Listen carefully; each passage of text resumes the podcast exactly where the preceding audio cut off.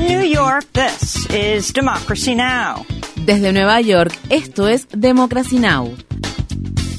Democracy Now! es un noticiero internacional de radio y televisión que se transmite desde Estados Unidos a través de Internet en democracynow.org. Welcome to Democracy Now!, democracynow.org. Bienvenidos a Democracy Now! en español democracynow.org barra es. El informativo de Guerra y Paz con Amy Goodman.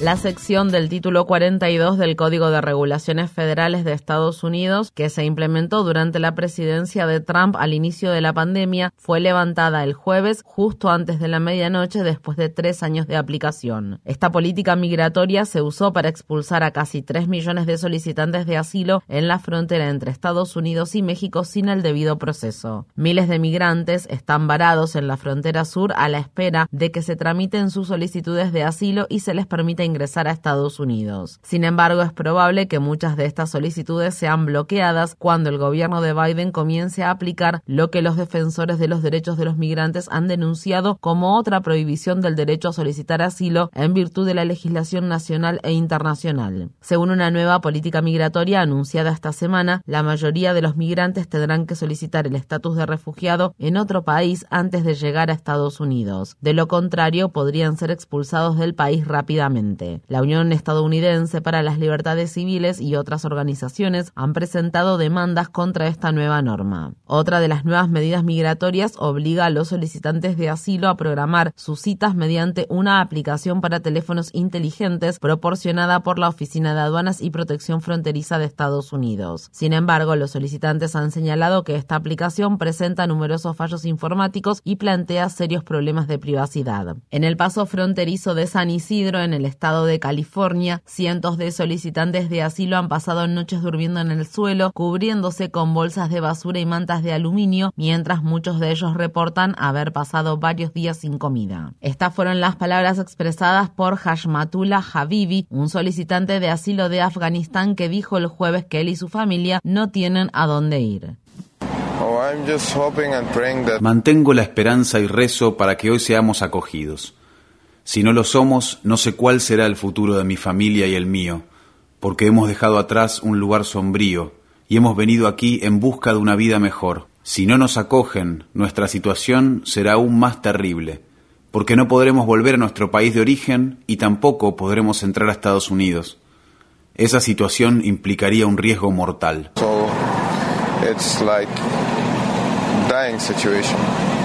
En los últimos días, la Oficina de Aduanas y Protección Fronteriza de Estados Unidos ha detenido a alrededor de 28.000 migrantes en sus instalaciones fronterizas. Mientras tanto, la cantidad diaria de solicitantes de asilo que intentan ingresar a Estados Unidos ha superado los 10.000, ya que las personas siguen huyendo de la violencia y la pobreza extrema en sus países de origen, así como también de los impactos de la crisis generada por el cambio climático. El secretario de Seguridad Nacional de Estados Unidos, Alejandro Mayorkas, advirtió el jueves que los migrantes que lleguen a la frontera sur enfrentarán consecuencias aún más severas. A partir de esta medianoche, cualquier persona que llegue a nuestra frontera sur se considerará automáticamente inelegible para solicitar asilo y se enfrentará a consecuencias más severas por ingreso ilegal, que incluyen una prohibición mínima de cinco años para reingresar y la posibilidad de un proceso judicial. En Estados Unidos, el ex infante de Marina que causó la muerte del apreciado artista callejero Jordan Neely se entregó este viernes para enfrentar un cargo de homicidio involuntario en segundo grado. Un video del incidente ocurrido el 1 de mayo en un vagón de metro de la ciudad de Nueva York muestra cómo Daniel Penny realiza una maniobra de estrangulamiento a Neely durante 15 minutos, lo que provoca la muerte del artista callejero. Penny fue interrogado por la policía poco después de la muerte de Neely, pero inicialmente fue liberado sin que se le presentarán cargos. Mientras tanto, continúan desarrollándose protestas en Nueva York en reclamo de justicia para Jordan Neely. Estas fueron las palabras expresadas por Selina Trowell, una activista de la organización Vocal New York. But we need accountability. Los responsables deben rendir cuentas por lo sucedido. Eso incluye al alcalde y a la gobernadora de Nueva York, quienes han legitimado este tipo de asesinatos y son igualmente responsables de la muerte de Neely. on their hands.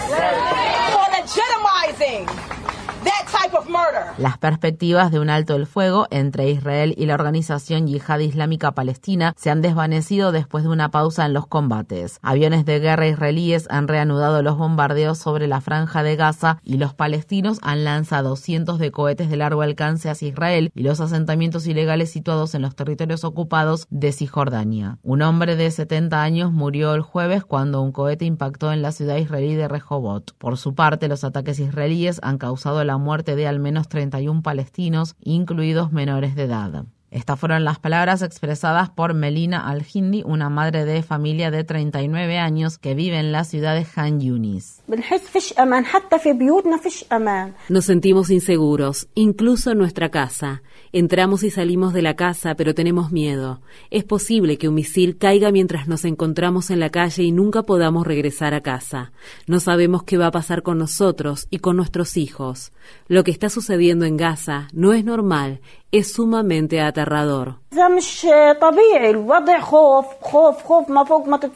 Las partes beligerantes en Sudán han firmado un acuerdo en el que se comprometen a proteger a la población civil y a permitir el acceso seguro de la ayuda humanitaria. Durante las conversaciones en curso en Arabia Saudí, el ejército sudanés y el grupo paramilitar conocido como Fuerzas de Apoyo Rápido no han logrado llegar a un acuerdo de alto el fuego. Desde que estallaron los combates el 15 de abril, más de 600 personas han muerto, incluidos al menos 18 trabajadores humanitarios. Asimismo, más de 700.000 personas han tenido que desplazarse a otras partes del país. En Pakistán, un alto tribunal de Islamabad concedió la libertad bajo fianza al ex primer ministro Imran Khan luego de que la Corte Suprema de Islamabad dictaminara el jueves que su detención era inválida e ilegal. Khan está acusado de múltiples cargos de corrupción y su arresto ha provocado protestas generalizadas. Al menos ocho personas han muerto y unas 2.000 han sido detenidas durante las manifestaciones. Mientras los partidarios de Khan se preparaban para realizar una marcha en la capital de Pakistán, la policía emitió una orden de emergencia que prohíbe las concentraciones de más de cuatro personas.